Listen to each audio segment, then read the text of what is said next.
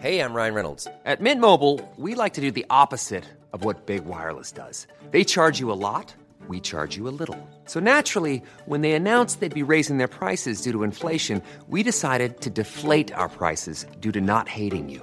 That's right. We're cutting the price of Mint Unlimited from $30 a month to just $15 a month. Give it a try at mintmobile.com slash switch. $45 upfront for three months plus taxes and fees. Promo rate for new customers for limited time. Unlimited more than 40 gigabytes per month. Slows. Full terms at mintmobile.com. Swear.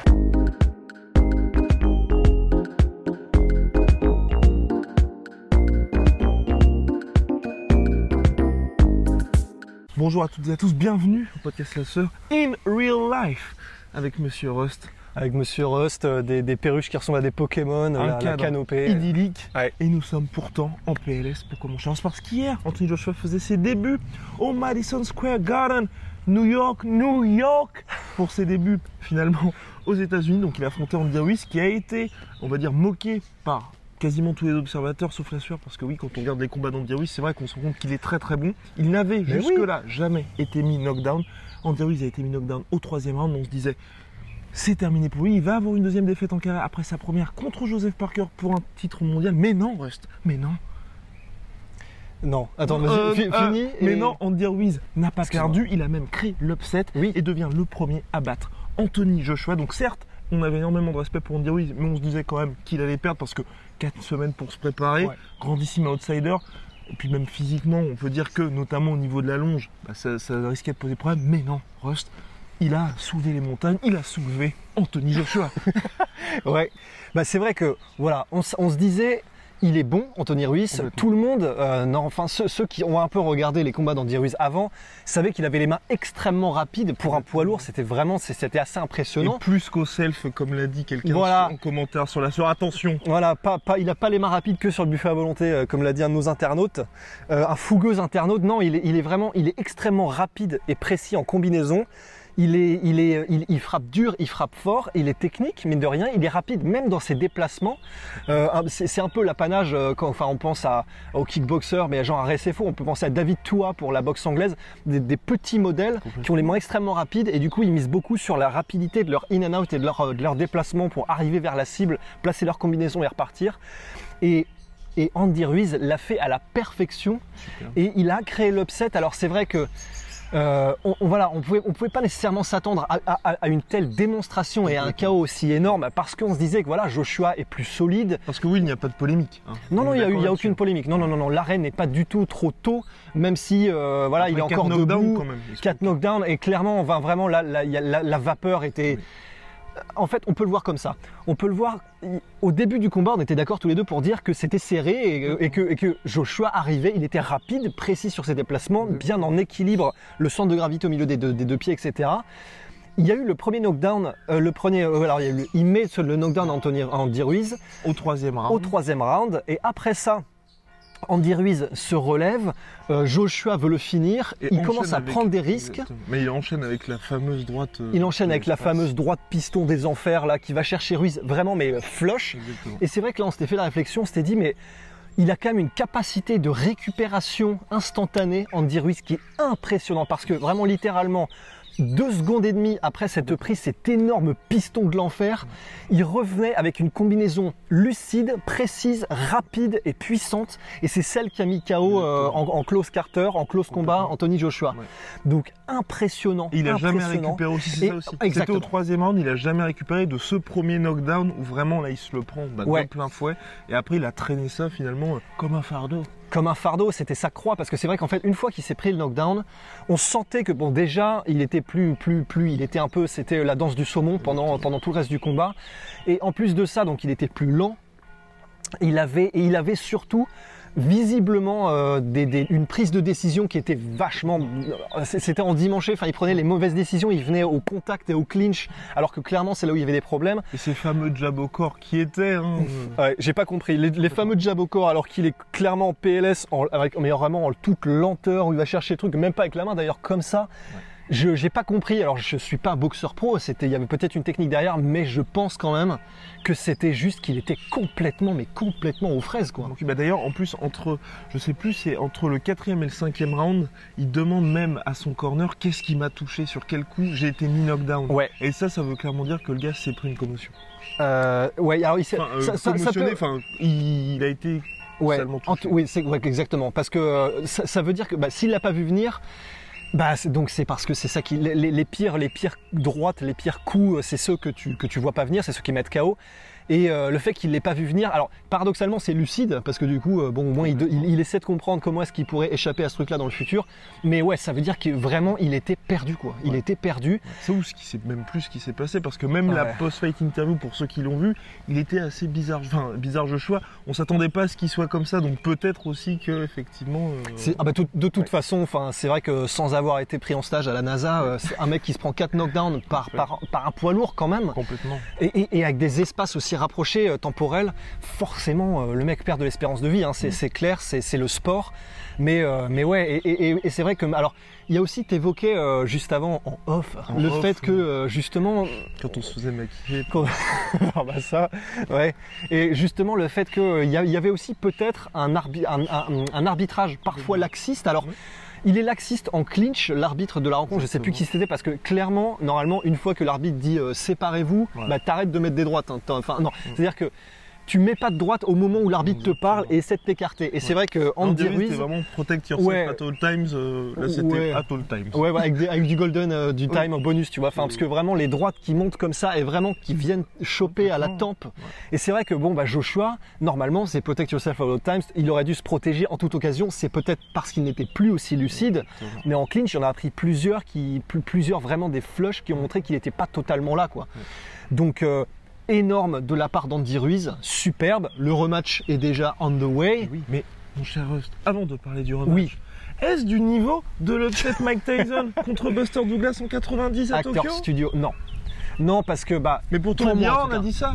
Oui, Eddie Hearn, alors Eddie Hearn, il Qui, était... est, oui, euh, qui est le promoteur donc, d'Anthony Joshua pour ceux qui ignorent, donc Oui. Matchroom Boxing, qui sont l'énorme écurie du moment, on peut le dire, bah, qui, qui manage un certain nombre de bo- boxeurs, dont Alexander aussi, qu'on en parlera dans, dans un prochain podcast. Absolument. Alors, est-ce Bah, du niveau de cet upset-là Non, alors voilà, Eddie Hearn, forcément, il faut qu'il il faut qu'il il faut qu'il magnifie l'événement pour, pour que justement ce ne soit pas euh, simplement qu'un upset et que ce soit quelque chose d'énorme qu'on puisse en plus euh, milquer après au niveau de, de- de la De- manière dont il sera revanche. médiatisé, voilà. Mais euh, je ne pense pas, personnellement, que ce soit du même acabit que Tyson euh, contre Buster Douglas parce que à l'époque où c'était Tyson, euh, à l'époque où il a perdu contre Douglas, il était, il roulait littéralement sur le monde. Il roulait sur le monde. Alors les gens diront ouais, il affrontait peut-être pas les, les meilleurs. Non, non, non, il roulait vraiment sur le monde. Et il a, il a, il a peut-être affronté les, les, les- Bah, les autres sur le tard, mais, voilà, il y avait, c'était- le roi, l'empereur. Tyson. Et voilà, on l'a répété encore une fois dans le dernier podcast, mais parce que c'est une phrase qui marque et qui montre là où on en était avec Tyson à cette époque-là. Putain, je crois que Till this day. Till Ah this day, c'est justement que bah c'était pas des matchs contre Tyson, c'était des exécutions. On le répète, c'est ce que se disaient les gens quand ils allaient voir des, des combats de Tyson. Donc Buster Douglas, qui en plus vraiment était un espèce de journeyman, euh, un gars qui, venait vraiment pour prendre son paycheck, prendre sa commotion et repartir chez lui. Et ben à ce moment-là, il a réussi à créer un upset et, qui était là. Tu es, un paysan et tu vas renverser le trône euh, avec un coup de fronde, euh, je sais pas, à 30 mètres. Tu vois, c'est un truc complètement incongru et absurde. Là, Andy Ruiz, euh, bon bah il est, il est quand même, il a un très bon niveau. Euh, Joshua, voilà, on n'est pas au même niveau d'hégémonie et de domination Ça parce aurait qu'il été a le cas si Joshua avait, euh, avait Déjà- battu Wilder et Fury. Exactement. Voilà. Là, il y avait un côté. Bah voilà, c'est pas, c'est pas le, le- le- comment dire, l'étalon, le seul, l'unique qui a écarté tous les concurrents et qui, qui, qui est même plus, qui essaie de rechercher des challenges. Non, non, là, c'était voilà, il était dans le mou, il était dans le. Donc pour moi, ça n'est pas du même acabit. Ça n'est pas, il n'y a pas un, un tel différentiel comme il y en avait à l'époque de Tyson quand il a combattu euh, Buster Douglas. Donc un combat qui était très compliqué pour Joshua parce que ce qu'on se disait au, au préalable avec euh, mon cher c'est vrai que c'est un combat qui ne lui apportait rien à Joshua parce qu'avec tout ce que vous avez pu voir sur les réseaux sociaux, c'est vrai qu'Andy Ruiz avait la réputation, bah, on va dire, du petit gros qui allait se faire défoncer, donc Joshua devait le battre et même s'il le battait de manière assez compliquée, bah, les gens auraient dit ah ouais c'est par rapport à Wilder c'était compliqué. Là, il y a une revanche qui sera entre septembre septembre-décembre aux, aux États-Unis, au Royaume-Uni, comme voulu par Eddie Hearn. Donc, euh, on va dire arbitrage maison, tout ça. Donc, il faut absolument que Joshua l'emporte. D'ailleurs, Eddie Hearn a dit c'est un must-win match pour lui parce que s'il perd, bah là, ce sera vraiment bouché pour lui. Bah, tout l'aura qu'il y a autour de la superstar sera vraiment terminé. Mon cher Rust, comment vois-tu cette revanche Même si on va en parler, ne vous inquiétez pas, on a le temps de, de Bah- milquer ça aussi de notre côté. hein. Ouais, mais, mais c'est vrai que. Alors, et je- évidemment, c'est un must-win. Mais euh, je crois que du coup, tu, me- tu me disais même que c'est Joshua qui l'a dit aussi. C'est-à-dire que s'il perd cette revanche Exactement. contre Andy Ruiz, euh, ça veut dire qu'il vaut mieux arrêter parce qu'il a, il a rien à faire là, tu vois.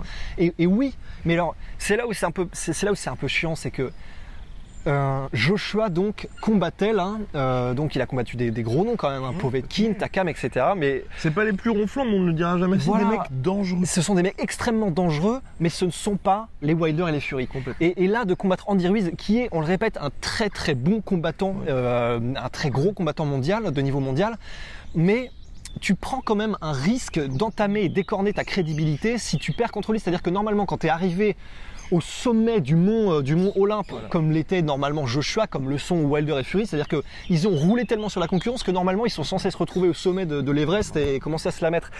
Et ils ne le font pas, c'est-à-dire que, bon, surtout Joshua, parce que Wilder et Fury se sont affrontés. Mais quand tu arrivé au sommet et que, tu, et que tu reviens littéralement, tu fais trois pas en arrière pour recombattre des noms beaucoup moins clinquants et qui ne t'apportent pas autant, bah, tu prends un risque qui est pour moi, enfin, c'est, vraiment ça m'a, ça m'a un peu fait chier quoi. C'est normalement quand on est arrivé au-dessus et quand tu es arrivé au, au sommet, eh ben tu, tu- ne combats que des, des- des noms qui, qui, qui- Mais tout, tout, était, tout se passait comme prévu jusqu'au troisième round. Parce que concrètement, quand il y a Bah le premier ouais. knockdown au troisième round, tu dis il fait le job, il répond directement à Ouais. Wilder en finissant le mec rapidement. Sauf que, bah, on dirait oui, il a dit non. Bah ouais, sauf que non. Enfin, c'est, en fait, c'est ça. C'est, c'est un plan qui se déroule bien euh, jusqu'à ce qu'il se déroule pas bien. C'est con, c'est con, tu vois. C'est con à dire, mais t'es- tu, le grain de sable dans l'engrenage, tu sais pas quand il va arriver. Et là, vraiment, le fait de continuer à combattre des gens qui n'étaient pas les Wilder et les Fury, bah là, c'est, c'est plus, plus du sable, tu vois. Tu mets des pelletés euh, du, du, pila, tu vois. Après, à sa décharge, on va finir là-dessus sur son bas. C'est vrai qu'Andy Ruiz était le remplacement de Jarel Miller. Donc vrai que, voilà, on peut ouais, voilà, mais c'était encore ça. Miller, tu vois. voilà. Ouais. Non, non, bon, bon combattant. Oui, bon combattant, mais- non, mais complètement. Oui, Voilà. mais pas calibre tip top mondial. Et bah, transition euh, sur le deuxième sujet. Oui, c'est il va donc y avoir plusieurs annonces là concernant Deontay Wilder. Donc on va faire un petit peu deux en un. Donc Deontay Wilder qui va accorder la revanche à Luis Ortiz pour ensuite affronter Tyson Fury au premier trimestre 2020. Alors, est-ce que avec ce combat-là, le résultat du combat Andy Ruiz Anthony Joshua, est-ce qu'on peut être content d'une revanche contre Luis Ortiz, qui pour le rappel donc avait perdu par KO au Barclays Center contre Deontay Wilder, mais qui avait quand même mis, euh, pas- mis knockdown, mais qui avait durement touché Wilder au septième round et qui avait, bah, c'était le combat le plus difficile de la carrière de Wilder avec celui contre Fury. Bah, je, c'est cool parce que ça fera un beau combat, ça c'est clair, parce que Louis Ortiz est un énorme Oui. technicien qui frappe dur, etc. il a combattu cubaine. trois fois depuis sa défaite, deux KO, un- une décision. Ouais, non, non, c'est un, sniper, euh, Louis Ortiz. C'est vraiment un tueur. Et euh, donc c'est cool parce que déjà, bon, on commence à être un peu amoureux de Deontay Wilder parce que c'est vraiment lui, il n'y a pas de souci. Lui, il, il ne fuit personne. Tu lui mets n'importe qui. Il, il signe, il y va et il, il est content, il y Il va avec le sourire et il le dit. Wilder, c'est vraiment, c'est voilà, c'est ça qu'on voudrait d'un champion qui veut montrer qu'il est champion. Ça, c'est Wilder. Et euh, le fait qu'il combatte Ortiz, alors personnellement, je je comprends pas pourquoi il le combat parce qu'il l'a déjà battu. Il a, c'était un beau combat, mais il l'a, il l'a, il l'a, il l'a mis KO à la fin. J'ai du mal à comprendre le- la raison d'être un petit peu de ce match-up, euh, de ce match-up. Alors, en plus, j'ai du mal à comprendre, mais ça, c'est peut-être parce que je suis, euh, je suis plus du, du kickboxing MMA. Mais j'ai du mal à comprendre qu'on puisse euh, avoir pour Wilder le combat contre Ortiz de prévu, pour Fury le combat contre Schwartz, et après encore déjà Oui. le combat de prévu Wilder Ortiz. Et Parce ça, j'ai du mal à il part comprendre. du principe que clairement les deux vont Ouais. battre les autres. Oui, mais tu vois, du coup, en Ah fait, bah, j'ai du mal à comprendre dans ce cas pourquoi on fait le combat si on sait qu'on va les gagner, tu vois. Exactement. Bah, pour, bah aussi, c'est parce que comme ils sont chez différents. Donc, non, on n'en avait pas parlé. C'est vrai que. Alors, Deontay Wilder est chez Showtime et Tyson Fury est chez ESPN. Donc, les deux doivent honorer leur contrat. c'est vrai, donc tu avoir ce combat-là. Et ensuite, en fait, c'est une cross, enfin, une promotion partagée Oui. entre ESPN et Showtime pour le choc des titres. C'est vrai, t'as raison. C'est plus politique et euh, arrangement plutôt Financier que, que- plutôt que ça n'est sportif. T'as raison, t'as raison, t'as raison. Donc voilà, donc euh, ils vont s'affronter et ensuite voilà, à la différence de Joshua, et c'est peut-être ça euh, qui fait toute la beauté du sport, eh bien les deux vont se retrouver après leur magnifique combat de décembre dernier. Et c'est là que c'est hyper intéressant parce que voilà, eux ils tombent pas autour du pot, ils font ce petit combat qui est un peu, on va dire, obligatoire pour eux, on va dire, euh, Ouais, gestion des affaires courantes, quoi. exactement. Et ensuite, ça y est, on se la remet une bonne fois pour toutes, et parce que là, voilà, bah non, mais enfin, Ouais, on se bah. la remet une bonne fois pour toutes, dans le sens où, après ce combat revanche donc de 2020, si tout se passe bien, si les deux l'emportent, et ben on saura qui est le numéro 2, voire le numéro 1, puisque maintenant Joshua Ouais. est tombé. Bah exactement. Donc, ce qui est, ce qui est dans le malheur des uns fait le bonheur des autres, et c'est vrai que le fait que Joshua ait perdu, bah quand même, ça dynamise complètement cette, euh, cette espèce de, de- de marasme qu'il y avait au sommet de la catégorie. Donc tant mieux, parce que là, effectivement, comme tu le dis, le Wilder euh, Fury, il va avoir une toute autre implication, parce que bah voilà, là, là c'est vraiment euh, le, le vrai qui va être couronné, quoi. Donc c'est- parfait, ça fait plaisir et, et bon bah c'est cool parce que vraiment je pense que les l'appétit des gens envers euh, le, le- bah, le Wilder, euh, Fury et, euh, et Joshua va vraiment être décuplé par cette déconvenue. Ça va tout relancer et ça fait plaisir. Franchement ça fait plaisir. Ça, ça fait drôlement plaisir. Ça fait plaisir. Bref, formidable, on voit les meilleurs affronter Les meilleurs. Et là, voilà le retour de la boxe poids lourd. Et puis peut-être, peut-être, on va finir là-dessus sur les réactions d'après-combat. Donc Tyson Fury qui lui s'est montré plutôt euh, respectueux avec Joshua qui a dit ça arrive, c'est la boxe poids lourd. Et de son côté, Deontay Wilder qui a fait tu n'as jamais été champion, maintenant on sait qui fut et qui. Donc c'est voilà, Mais c'est génial. Voilà, c'est génial parce que alors je suis absolument fan hardcore de Tyson Fury, que ce soit sportivement et dans sa personnalité. Mais voilà, il fait, il fait, il fait parce qu'il est, parce qu'il est, il est, il est, il est comme ça, il est classe. Et ce sont des conventions sociales. Il va trash talker Joshua, mais quand Joshua perd, un peu de respect, on tire pas sur l'ambulance et, euh, et, et il essaie de le tirer vers le haut. classe. Alors la classe, oui mais, mais oui mais attends parce que justement, alors oui c'est classe, mais d'un autre Mais côté, les deux de leur côté ont une classe. mais en fait, c'est ça, parce qu'on peut aussi le voir du côté, euh, bah voilà, tu fais du trash talk, euh, voilà, c'est-à-dire que c'était un petit peu fait, que tu lui souhaites pas de mal, et tant mieux, et tu lui souhaites pas de mal. Wilder, il est, il y a pas de souci, lui, où, euh, ce que tu vois, c'est ce qui, c'est ce que t'as. Exactement, c'est lui. anglicisme de merde. what you see is what you get. Ce que t'as, c'est ce que tu vois. C'est un peu son point et son beurre. C'est pas, oh putain, oui. Mais, mais voilà, Wilder, il a trash talké avant, il trash talk après, il trash talkera pendant, et voilà, his death. c'est, c'est- c'est- Wilder, c'est le mec le plus réel du monde. Il y avait Tyson avec ses t-shirts euh, et ses débardeurs Be Real. Voilà, Wilder, ça, ça fait du bien. Un mec qui se cache pas, qui est lui-même et qui est lui-même, même quand c'est politiquement incorrect. Il dit qu'il va tuer des mecs et qu'il va y prendre plaisir. Exactement. Il trash talk quand le mec s'est fait démonter. Mais voilà, à un moment donné, il est lui-même. Il n'y a, il y a pas de politiquement correct. Ça fait du bien, quoi. On va poursuivre avec la boxe, mon cher Rost. Ensuite, vous aurez votre MMA. Mais là, voilà, on milk. On milk vraiment la totale. avec donc Tony Oka Alors. versus Tyrone Spong. Euh, Tyrone Spong. Spong. Tyrone Spong. Donc, Tyrone Spong que nous apprécions énormément à la sueur. Donc, on va un peu vous parler de ce mec-là, un peu vous parler de ce combat qui n'est pas officialisé. Mais bon, entre les deux, il y a Tony Yoka qui propose la date du 13 juillet. Tyrone Spong qui dit ok, mais je veux bah, justement qu'on trouve les arrangements financiers qui soient intéressants pour moi comme pour toi. Donc nos Bring deux the money. Exactement, nos deux managers doivent se retrouver. Donc c'est intéressant. Il y a Booba aussi qui s'en mêle parce que Booba s'entraîne avec Tyrone Spong. Enfin bref. Pour l'instant, vraisemblablement, il y a un petit peu de traction. Oui. il y a un petit peu de traction là-dedans, donc c'est assez intéressant. Et pour le coup, ce serait un vrai test pour Tony Oka, parce que si vous ne connaissez pas Tyrone Spong, laissez Rust vous le présenter, parce que c'est un très, très, très sérieux client. Oui. Alors là, je vais essayer, je vais vraiment être le plus objectif possible. Voilà, je viens déjà de me griller un probablement. Non, non, mais voilà, parce que alors, bon, évidemment, je suis ultra fan de Tyrone Spong euh, parce que bah, je suis fan de kickboxing, de Muay Thai et de MMA à la base. personne qui aime le kickboxing. Voilà, en aime fait, qui aime- exactement, parce que c'est un pur technicien. Il est extrêmement agressif dans sa manière de boxer, mais surpuissant. Il est, il est, il est absolument somptueux à voir combattre, somptueux. Alors, Tyrone Spong, pour vous, pour, la faire, pour vous la faire courte, donc déjà, il faut savoir que c'est un athlète extrêmement talentueux. Complètement. Il peut tout, tout, tout faire. Alors, on peut faire l'argument que les athlètes au plus haut niveau peuvent le faire tous. Oui. Un, bon joueur de foot américain pourrait faire de la boxe. Peut-être, n'empêche que lui, il peut tout faire et il a tout fait. C'est-à-dire que lui, il le démontre. Alors à la base, donc c'est un boxeur taille qui euh, il était dans les plus petites catégories. Il a démonté tout le monde. Il a pris euh, les, les plus gros titres de Muay Thai euh, d'une catégorie à l'autre. Il fait 1m88. Alors il a fini euh, sa carrière de kickboxer et en MMA en moins de 95 kg, je crois que c'est cruiserweight euh, en boxe anglaise. Donc faut savoir que ça n'est pas un vrai pur poids lourd, c'est plutôt un cruiserweight boxe light heavyweight en MMA. Mais voilà. Après, il a jamais refusé les combats contre Jérôme Le Banner, par exemple. Ah non mais c'est, non mais voilà, faut savoir que Tyrone Spong, la raison pour laquelle c'est, vraiment un taré, c'est parce que il affronte tout le monde, de poids lourd jusqu'à vraiment, mais peu importe le poids. hein. Enfin c'est vraiment, il n'y a pas de problème. Il a mis KO des heavyweights sans aucun souci. Alors déjà. En, bon, en anglaise, euh, il a mis KO, donc ses quatre derniers adversaires seulement étaient, avaient un record qui était relativement euh, honorable. Ceux d'avant, bien sûr, c'était pour gonfler le palmarès Pas en page anglaise. Wikipédia, évidemment. Voilà. Mais en ce qui est, pour ce qui concerne, euh, donc bon, déjà, il peut mettre KO des, des- des êtres humains qui font plus de 120 kilos, ça a pas de problème. Easy. Et il l'a déjà fait en kickboxing et, euh, et, il y a- et vraiment, Tyrone Spong euh, ne considérait pas que ça va être uniquement un, un- un moyen pour Tony Yoka d'avaler un nom un petit peu connu dans le monde des sports de combat.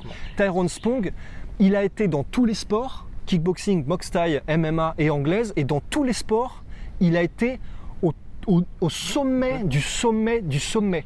C'est un athlète extraordinaire, Tyrone Spong. Et Il qui est encore dans les jeune. meilleures organisations. Il a été dans les. Oui, voilà. C'est vraiment. Voilà. Il, il a fait le mieux dans les meilleures organisations du monde. Et si vous voulez dire, il a perdu, bah, par exemple, quand il a perdu son dernier combat de kickboxing, je crois que c'était contre Gokan Saki, qui est la crème de la crème, je crois que c'était en finale bah, du tournoi Ouais. euh, la du light Glory. glory, ouais. Donc à chaque fois, voilà, c'est quand Attends, même mais comment il a perdu? Exactement aussi. Il s'est éclaté le tibia Voilà. en deux euh, en mettant un low kick à Gokan Saki. Donc bon, c'est. euh, Donc il n'a pas vraiment perdu. Et avant ça, il n'avait pas perdu depuis. euh, Voilà. Il était sur une inertie et, qui était mais extraordinaire. Vraiment, allez voir, c'est allez voir le palmarès doute, de Tyrone peut-être, Spong. on peut- peut-être conseiller ce combat-là.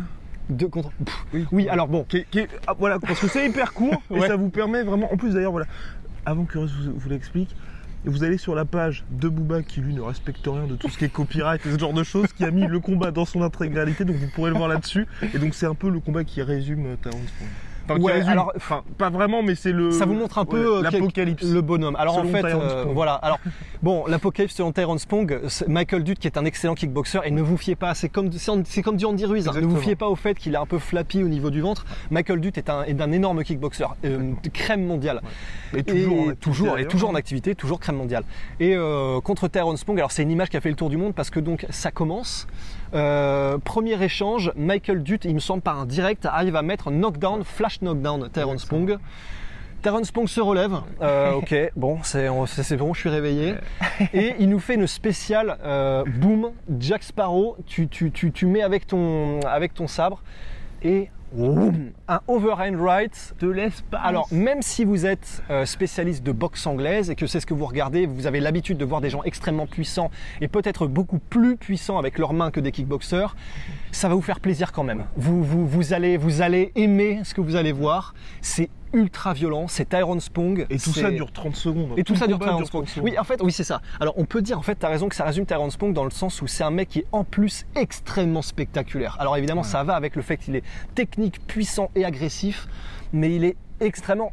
Bonjour, il est extrêmement spectaculaire. Exactement. Et, et c'est c'est vraiment. Ne, ne sous-estimez surtout pas Tyrone Spong, vraiment. Ouais, et puis euh, pour Tony Oka, c'est un choc hyper intéressant parce Ouais. que c'est vrai que bon, on passe notre temps à dire que Tony Oka n'affronte que des euh, piliers de barre, éventuellement, voilà, ce qui manque un peu de respect, mais bon, invaincu. Là, il sort de sa suspension pour un an après les trois no-show, on va dire, au contrôle antidopage, donc Ouais. c'est quand même euh, hyper intéressant pour lui, là, d'affronter enfin un vrai nom. Absolument. Alors c'est vrai que ça, de toute façon ça va faire du bien parce que ça va être un test. hein. C'est clair, ça va être un test.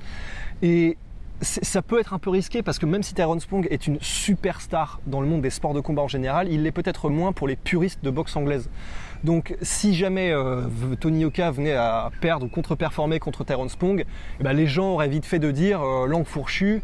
Ouais, mais c'était personne. Dans il n'avait rien prouvé. Ce qui est vrai, hein, il n'a rien prouvé encore dans le monde de la boxe Mais anglaise. c'est logique, quand Mais c'est- une superstar, enfin champion olympique, que t'es signé par Exactement, Canal, il y a des attentes. tu- il y a des attentes et il faut que tu sois un petit peu protégé. Tu, on va Ouais. pas te mettre directement contre Yuan Duopa ton Exactement. deuxième combat Bah, c'est ça le truc. Et c'est que donc pour moi, c'est pour moi c'est bien sportivement. Complètement. Au-delà du fait qu'il n'est pas connu, pour moi sportivement c'est parfait comme marche pour Tony Yoka parce que c'est quand même un client de Tyrone Spong. Le mec, dans chaque sport dans lequel il vient, il vient pour être champion Tout du monde fait. et il y arrive dans, dans, dans tous les, dans toutes les disciplines dans lesquelles il a été.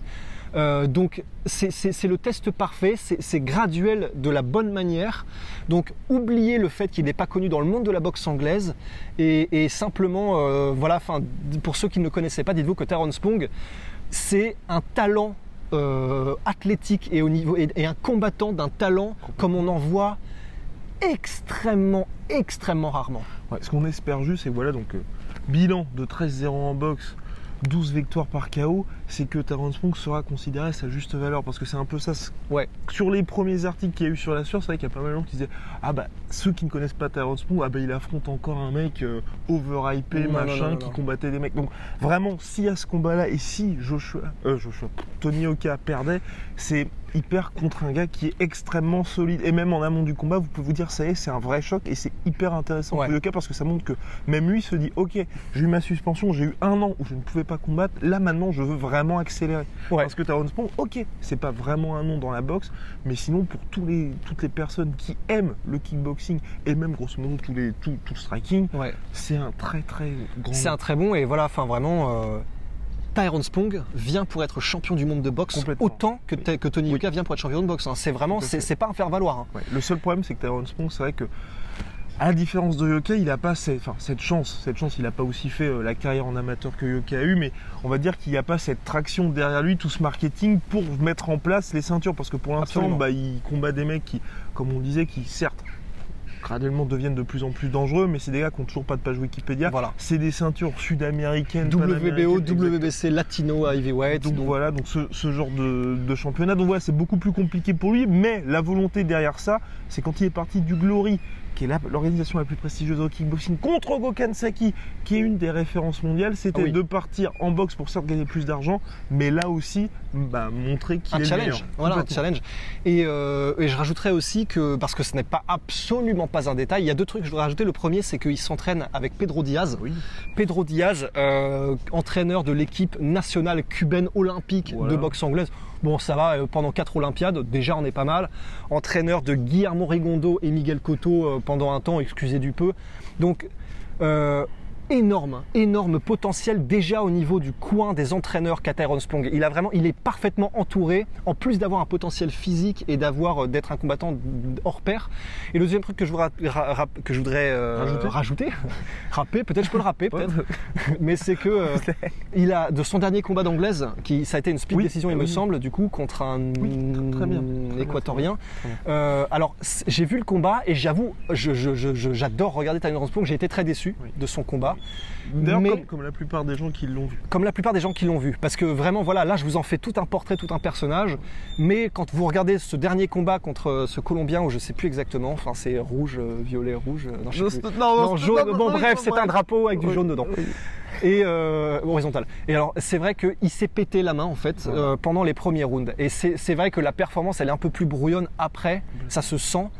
Donc, Mais il je l'a veux- quand même remporté. Mais, mais il l'a quand même remporté. Voilà, je, je, je, je sais pas, je sais pas encore. Je veux pas être trop dur parce que c'est vrai que ses performances avant ça, le niveau n'étant pas forcément le plus élevé, c'est facile de briller contre quelqu'un qui est vraiment à faire valoir. Seuls ces quatre derniers ad- adversaires étaient euh, à vraiment monter en, en- en gamme. Donc, euh, donc voilà, il y, a- il y a des questions. C'est ça qui fait aussi que c'est Mhm. excitant. On ne sait pas si on peut se fier au dernier combat ou pas, mais mais, mais voilà, enfin vraiment ne sous-estimez pas Tyrone. Tyrone. Et donc si tout se passe comme prévu, Yoka affronte Tyrone Spong en juillet et ensuite choc contre Johan Duopas pour euh, septembre ou décembre. Donc ce serait formidable et là la carrière accélérerait véritablement et je pense que toutes les bouches seraient fermées. Fermé. Case closed. On va maintenant passer au MMA. Nous n'allons pas parler d'Alexander Rakic pour le moment, mais on vous, on vous réserve ça pour un épisode Spécial. On va surtout s'intéresser au Gus. Ouais, pff, ouais, Alexander Gustafsson, ouais. Ah, on- Dans quelques secondes. Voilà. Ryan Reynolds here from Mint Mobile. With the price of just about everything going up during inflation, we thought we'd bring our prices down. So to help us, we brought in a reverse auctioneer, which is apparently a thing. Mint Mobile unlimited premium wireless. Ready to get 30, 30, bit to get 30, bit to get 20, 20, 20, bit to get 20, 20, bit to get 15, 15, 15, 15 just 15 bucks a month. So, Give it a try at mintmobile.com slash switch. $45 up front for three months plus taxes and fees. Promo for new customers for limited time. Unlimited more than 40 gigabytes per month. Slows. Full terms at mintmobile.com.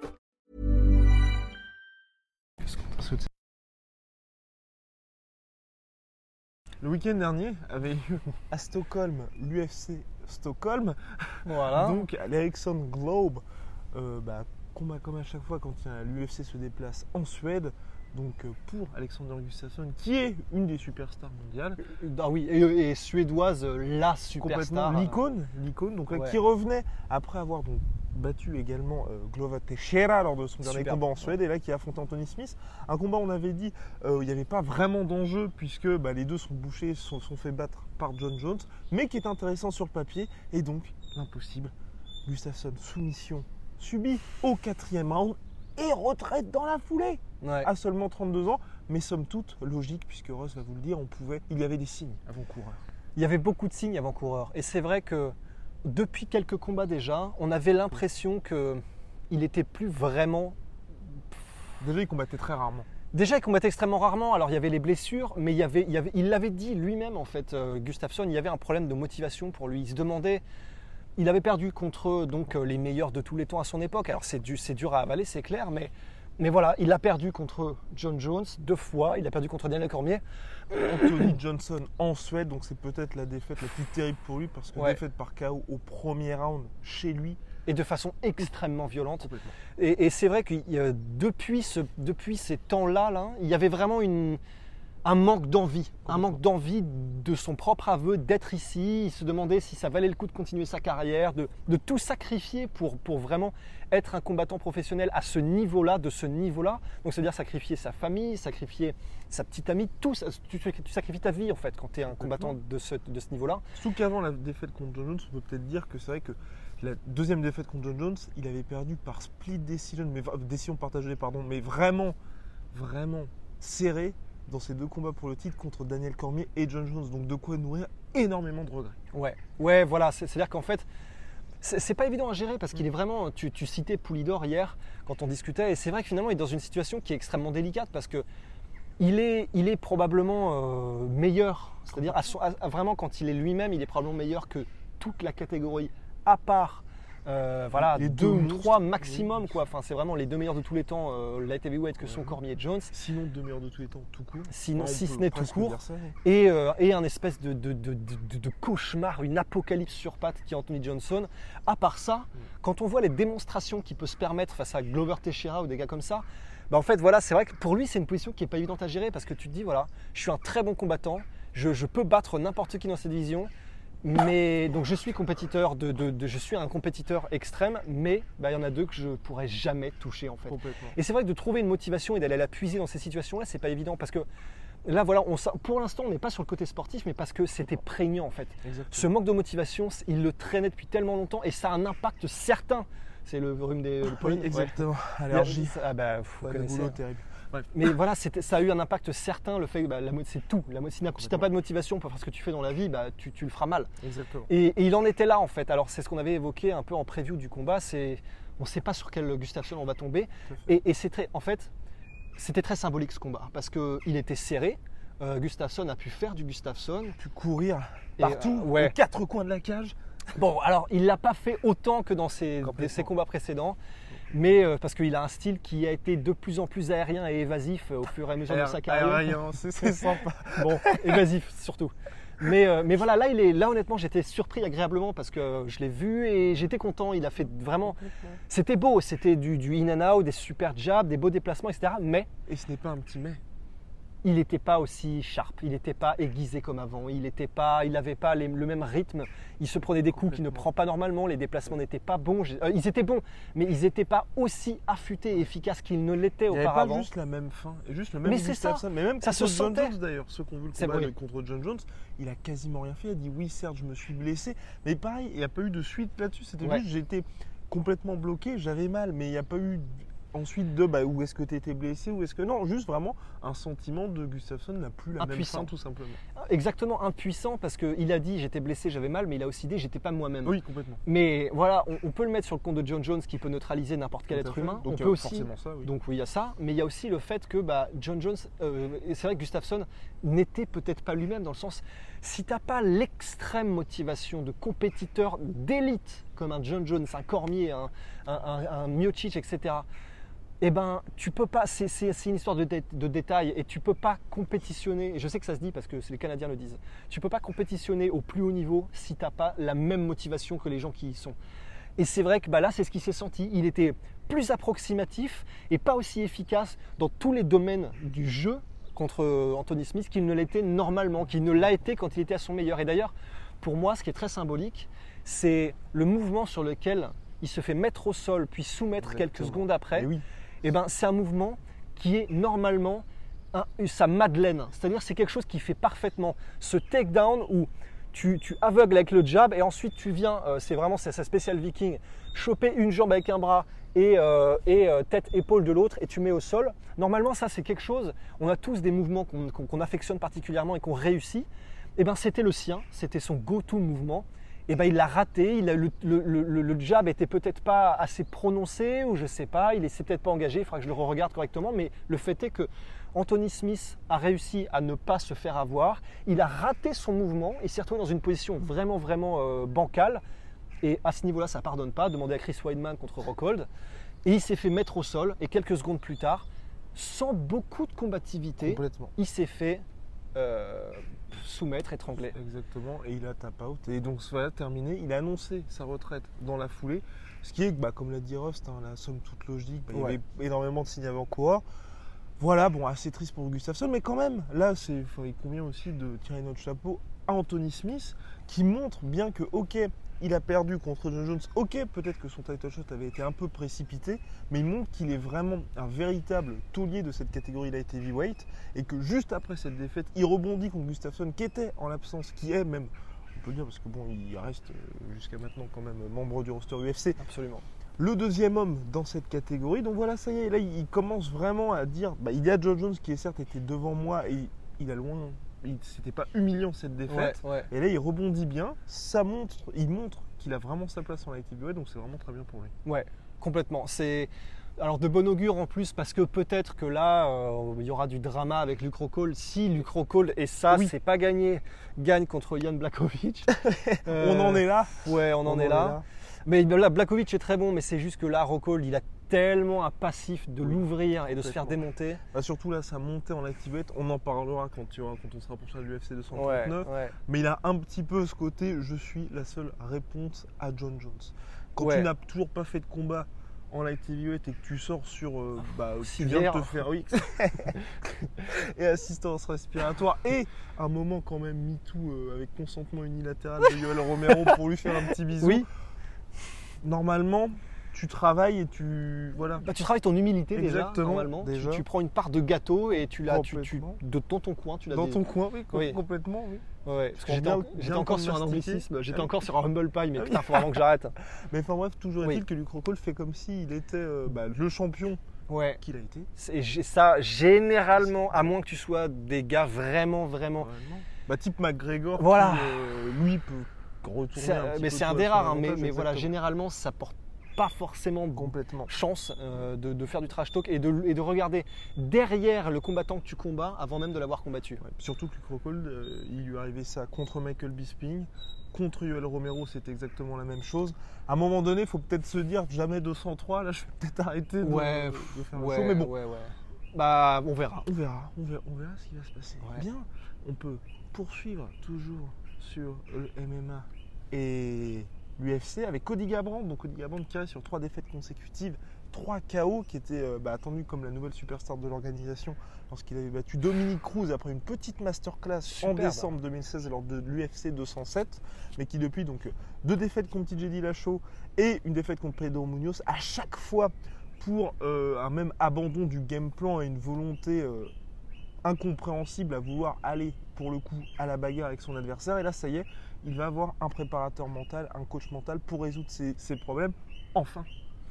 Enfin, et C'est exactement ce qu'il lui faut. Alors, ce qu'il lui faudrait, c'est aussi, euh, bah, je sais pas, une régénérer les cellules parce que là, les dommages accumulés, Oui, ça, ça va pas le faire. Ça, là, ça me fait chier parce Ça que reste très jeune. oui, il reste extrêmement jeune et euh, même si on le répète, j'adore TJ Dillashaw et son style. C'est tellement dégueulasse ce qu'il a fait et se doper et se- se- surtout se doper et éclater des mecs comme il le fait. euh, avec un truc à peine caché, euh, le EPO, euh, enfin alors là c'est vraiment, enfin c'est vraiment, je sais pas ce qui lui passait par la tête, et, et, et rayer de la carte des jeunes Comme prometteurs Cody comme Cody Garbrandt, c'est vraiment, faut vraiment pas, bon je vais, je vais, je vais, ouais. Je vais- Parce qu'il dire- a trahi aussi Rust. et c'est ça le plus ça, important. oui. Il ne sait pas encore, mais je vais lui faire hors du pays. mais, mais voilà, en fait, c'est ça, c'est que on ne sait pas ce qu'aurait pu devenir Cody Garbrandt s'il n'avait pas eu ce traumatisme, parce que tu peux pas perdre deux fois aussi violemment face à quelqu'un qui est ton Némésis sans en sortir avec des traumatismes. Sachant que le premier combat, on peut comprendre. Le, le deuxième, c'est assez compliqué Oui. parce qu'il n'y a aucune excuse pour Cody Garbrandt dans le sens où il démarre extrêmement bien. On voit que tous ses stages en Thaïlande avaient payé. On Bah se disait, ça y est, il a réussi à se réinventer. Et abandon complet du game plan. Complet. Et euh, Et, et ben il s'est passé ce qui s'est passé. rebelote hein, contre et Pedro rebelote. Munoz. Rebelote contre Pedro, Pedro Munoz. Qu'il Vraiment, avait choisi en plus. C'est ça qui est dur parce que Pedro Munoz, il avait choisi cet adversaire-là. Ça devait vraiment être le combat pour le remettre sur les rails. Bah ouais, et il aurait très bien pu, euh, comme dans Scooby-Doo, tu vois, euh, si euh, une bande de gamins fouineurs, bah si simplement il n'était pas retombé dans ses travers comme d'habitude. Et donc c'est vrai, pour faire le parallèle et le raccourci, euh, avec ce que tu disais, il a engagé un coach, de, de- un coach mental, Vinnie Shorman, qui a travaillé notamment avec Liam Harrison, qui est une superstar euh, du, du- du Muay Thai, et aussi plein d'autres entrepreneurs, vraiment un, un gars intéressant, qui fait entre autres de l'hypnose, mais aussi euh, de la visualisation et de la, de la préparation mentale et, et- et- et qui va travailler avec Kevin Lee aussi. Et ça va être intéressant parce qu'au point où on en est, il faut des changements radicaux, que ce soit un changement de team, que ce soit voilà, quelqu'un qui le prépare mentalement. Il faut, quelque, il faut un déclic, il faut quelque chose qui, qui fasse qu'il passe du tout au tout et qui renouvelle sa carrière complètement. Et, et- et voilà, peut-être que Vinnie Shorman est une des solutions, euh, donc on verra bien. Mais en tout cas, c'est bien qu'ils prennent des initiatives. On espère vraiment pour lui parce que, comme on le dit, il est jeune. Il est, ça devait être le nouvel espoir, le nouveau visage de l'UFC. Et euh, bah, il a explosé en plein bol. On va poursuivre avec un titre légèrement. euh, si vous voyez l'extrait et si vous voyez les questions, parce que oui, à chaque fois là, on ne répond pas directement à vos questions que vous pouvez nous poser sur Instagram arobase la sueur ou sur contact arobase la sueur.com. On est hyper ravis à chaque fois qu'on en reçoit. Mais c'est vrai que là, il y a eu énormément de questions sur les résultats du moment. Donc Gustafsson, les gars, est-ce qu'il prend vraiment sa retraite? Qu'est-ce que vous pensez de sa retraite? Andy Ruiz, waouh Alors ceux qui nous disent, waouh, on vous l'avait dit, les gars qui étaient, waouh, mais qui est Joshua, ça veut dire qu'il donc plutôt que de Mmh. répondre à chaque fois question par question et de lire euh, bah, pendant 5 minutes toutes les questions, puisque là il y a énormément de thèmes qui se recoupent, on préfère y répondre directement en sujet de, bah, de différentes parties du podcast. Là c'était autre chose, c'est une sortie de Dimitrius Johnson qui a dit à propos de Kyoji Horiguchi, on, on vous en parle hyper souvent, donc Kyoji Horiguchi qui est la star du Rising, qui avait perdu contre Dimitrius Johnson à l'UFC lors de son title shot un peu précipité puisqu'il était extrêmement Oui, jeune. oui. Depuis, il fait un véritable malheur au Rising. C'est peut-être lui le meilleur bantamweight au monde. Oui, maintenant Bantam. oui, maintenant bantam, bah, ouais. bantam slash flyweight au monde. Et donc, Dimitrius Johnson l'avait battu à l'UFC et il a dit Je ne suis pas intéressé par un rematch parce que je l'ai déjà battu. Là, je veux faire mes trucs au NFC et je n'ai même pas besoin de l'affronter une nouvelle fois parce que j'ai déjà fait finalement le taf. Et donc là, toute la question, c'est encore une fois voilà pourquoi Dimitrius Johnson n'a pas cette étoffe là du greatest of all time parce qu'il y a ce côté refus d'affronter les meilleurs ou c'est un peu dur, hein, mais toutes les espèces de menaces Ouais. à la couronne. Bah, en fait, ce qui, ce qui, ce qui m'ennuie, c'est que ça, ce comportement qu'il est maintenant à ce stade de sa carrière, ça me dérange pas forcément. Il a déjà, il a, il a, il a roulé sa bosse, il a, il a été dans le, dans le- au plus haut niveau de la plus grande organisation, il a combattu, euh, bon c'est vrai, les challengers qui étaient dans sa catégorie les, les meilleurs. Donc qu'il le fasse maintenant, après maintenant qu'il est au One FC, euh, qui, fait, euh, qui, qui, qui- fait du billet vert euh, par rouleau entier, même si c'est pas évident parce que les mecs euh, sont, sont chauds quand même. Euh, ça me dérange pas. Que maintenant ils se Ah disent, ouais euh, je veux- en fait, Moi, ça me dérange plus maintenant. alors, ah ouais, Parce que. ah ouais? Non, mais parce que, en fait, moi, c'est comme il a perdu contre Cerudo et qu'il y a eu la fin de cette euh, folle série de victoires, Mhm. tu sais, tu te débarrasses un peu de ça et là, tu peux dire, ok, je peux prendre un petit peu de risque parce que comme j'ai perdu et que j'ai plus toute cette vrai, série, dit, c'est vrai. je peux me dire, bah, si je perds pour un nouveau challenge, par exemple pour Aisin, en euh, promotion partagée, ce sera moins grave C'est que vrai. si euh, bah, il y a le mec qui est le tombeur de Dimitri Johnson. Absolument, c'est vrai aussi, c'est vrai aussi. D'autant plus que s'il est dans une optique euh, de ne pas vouloir prendre de combat parce que les gens sont extrêmement bons et pour ne pas prendre de dommages, au One FC c'est pas le bon plan dans ce cas-là. Parce que les mecs te foutent des tueurs à gages sortis de nulle part et ouais c'est pas le bon plan. Et, Alors, mais- pour en revenir, oui. à ce que- Et, voilà, et, c'est vrai que pour en revenir à ce qu'on disait, en, en tout cas, tu vois, quoi qu'on en pense aujourd'hui de la mentalité qu'il a par rapport à Kyoji Horiguchi, et c'est vrai que ça fait un peu chier parce que ça aurait été un combat sublime, cette mentalité-là, il l'a eu toute sa carrière. C'est pour ça qu'il demandait euh, 2 millions pour, euh, si, si- pour TJ Dillashaw. S'il voulait que je le combatte et que je fasse un- une, une cross catégorie pour combattre Dillashaw, bah donnez-moi des millions, euh, tant que je ne serai pas payé, j'irai pas.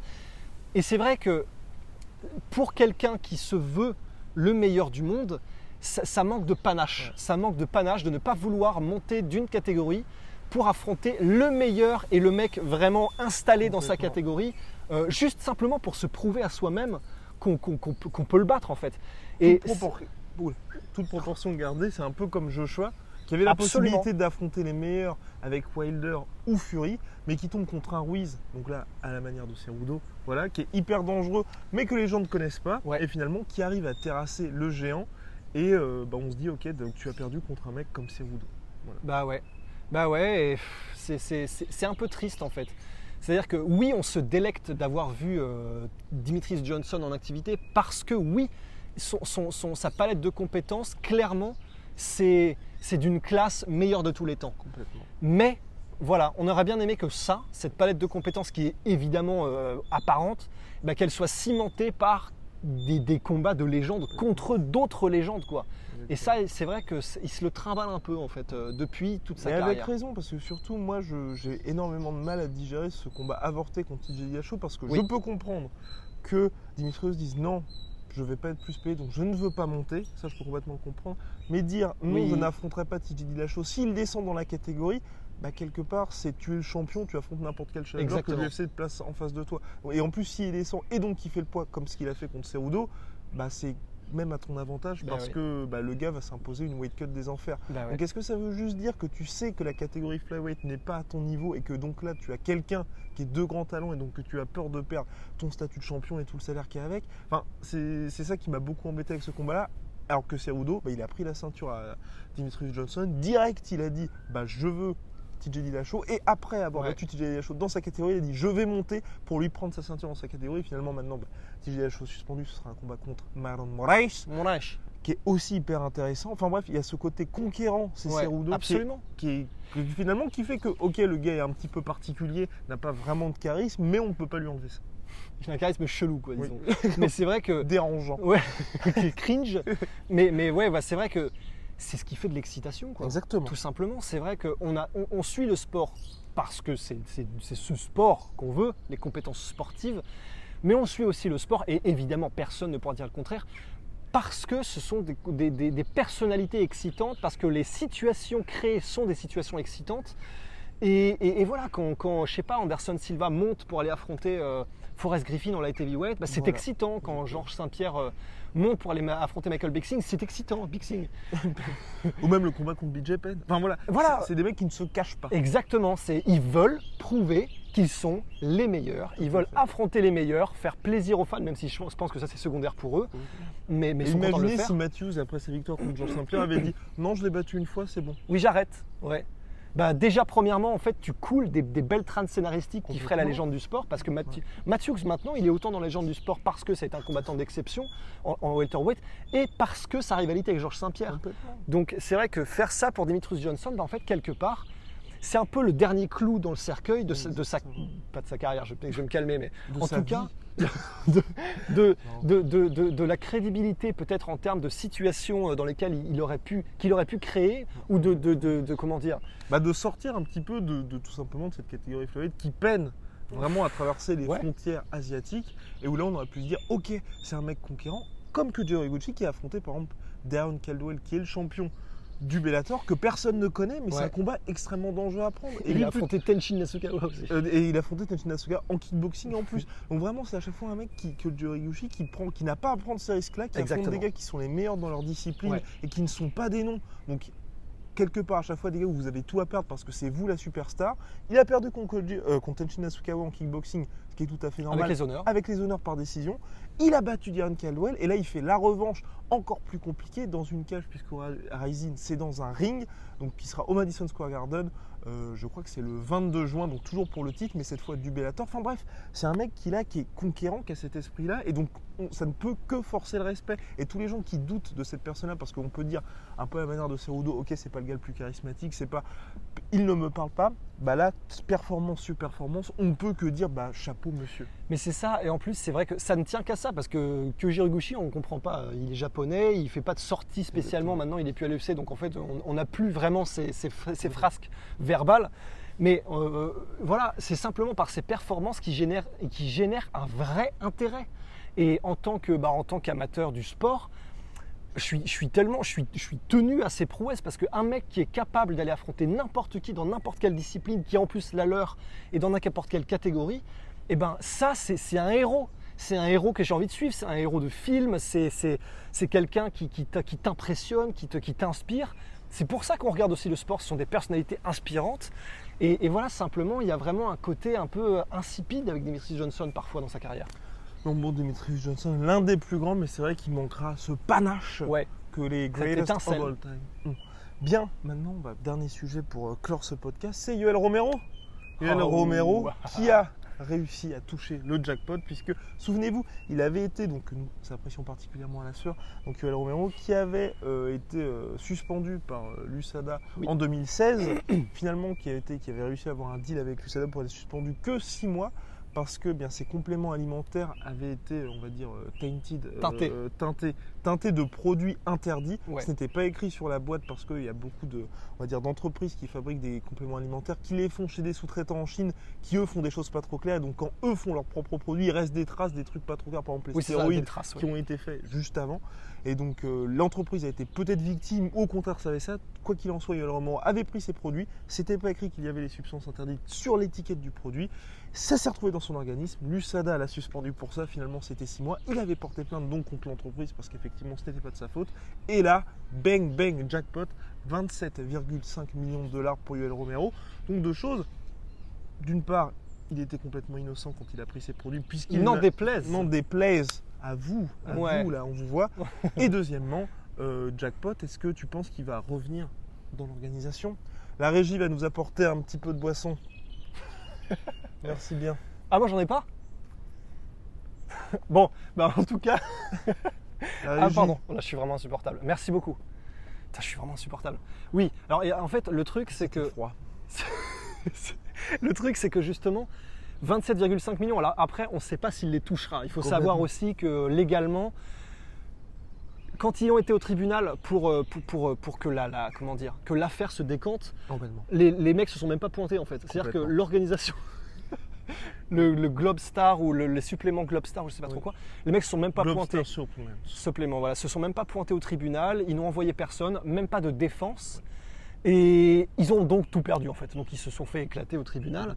Et c'est pour ça qu'il y a 27 millions. Alors après, apparemment, Dans le pire des cas, dans le pire des cas, pardon, dans le pire des cas, Romero pourra récupérer les assets de l'entreprise, donc les Voilà. assets, les propriétés, les, les, les- les possessions. les possessions de l'entreprise, donc à savoir par exemple si euh, ils vont bah, vraisemblablement dire que nous sommes en faillite, bah, ils pourront récupérer tous les, tout, bah, le local et le matériel. Donc c'est gagnant dans tous les cas pour Yoel Romero. Dans tous les cas, c'est gagnant. Alors en plus, c'est gagnant, euh, ne serait-ce que pour sa réputation, parce que il va falloir creuser encore un peu pour euh, accrocher quelque chose à- aux casseroles euh, derrière de, de Romero, parce que bah, maintenant, il n'est plus dopé maintenant. Attention, Voilà, On il n'est plus dopé.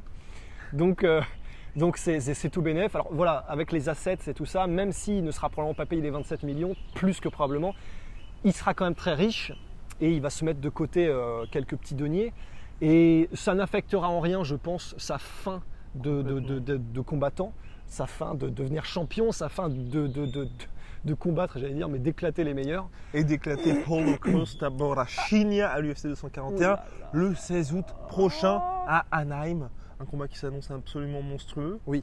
Parce que Yoel Romero, oui, a certes euh, 41 ou 42 ans maintenant, mais reste parmi les tout meilleurs. Oui. Et Ah, pardon. oui, oui, bah, Oui, c'est vrai, oui. Et ce qui est hyper intéressant, c'est que c'est vrai que il n'y a toujours pas eu ce. Comment dirais-je le Father Time là le... Enfin bref, tout- toujours est-il que Romero n'a pas été victime vraisemblablement de ça qui vient Voilà. avec l'âge où on Absolument. dit euh, c'est début du dad bod et ça y est, euh, Non, il n'y a plus la même fin, plus ce côté-là, envie d'avoir ce run. Là, il reste chez les middleweight. Il est passé deux fois tout proche de prendre la ceinture contre Robert Whittaker. À chaque fois, c'est donc l'Australien qui l'a emporté. Et là, il y a un combat, donc choc des générations, puisque Polo Costa, ouais. c'est la nouvelle superstar brésilienne, jeune, Ouais. qui finit tout le monde par KO et invaincu contre Oui. Romero, qui est le vieux briscard, mais certes extrêmement compliqué. C'est un combat bien difficile à pronostiquer.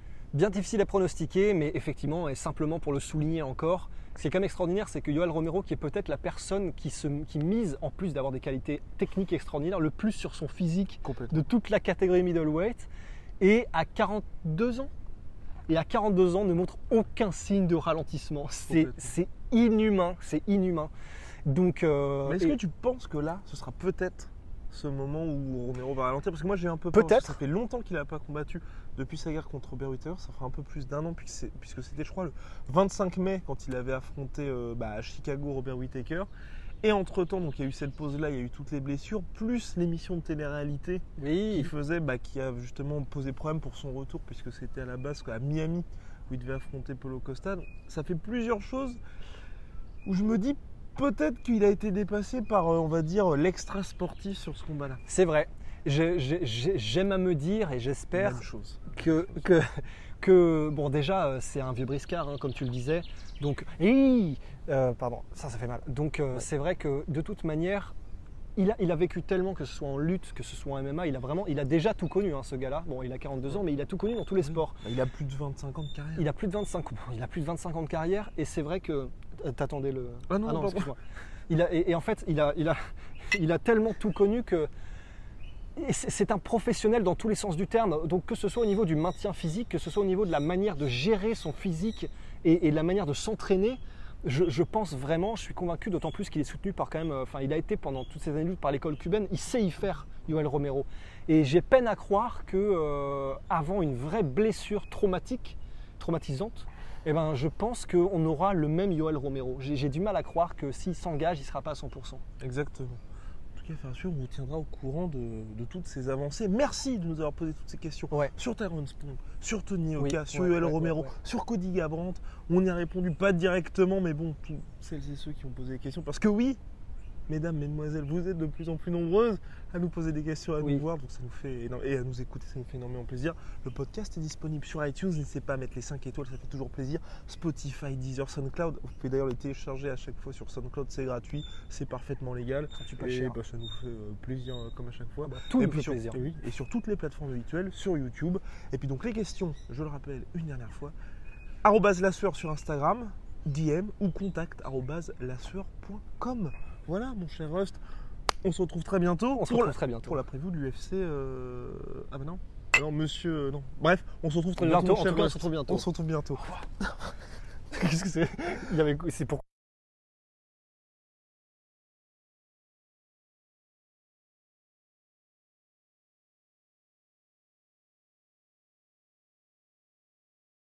Soit.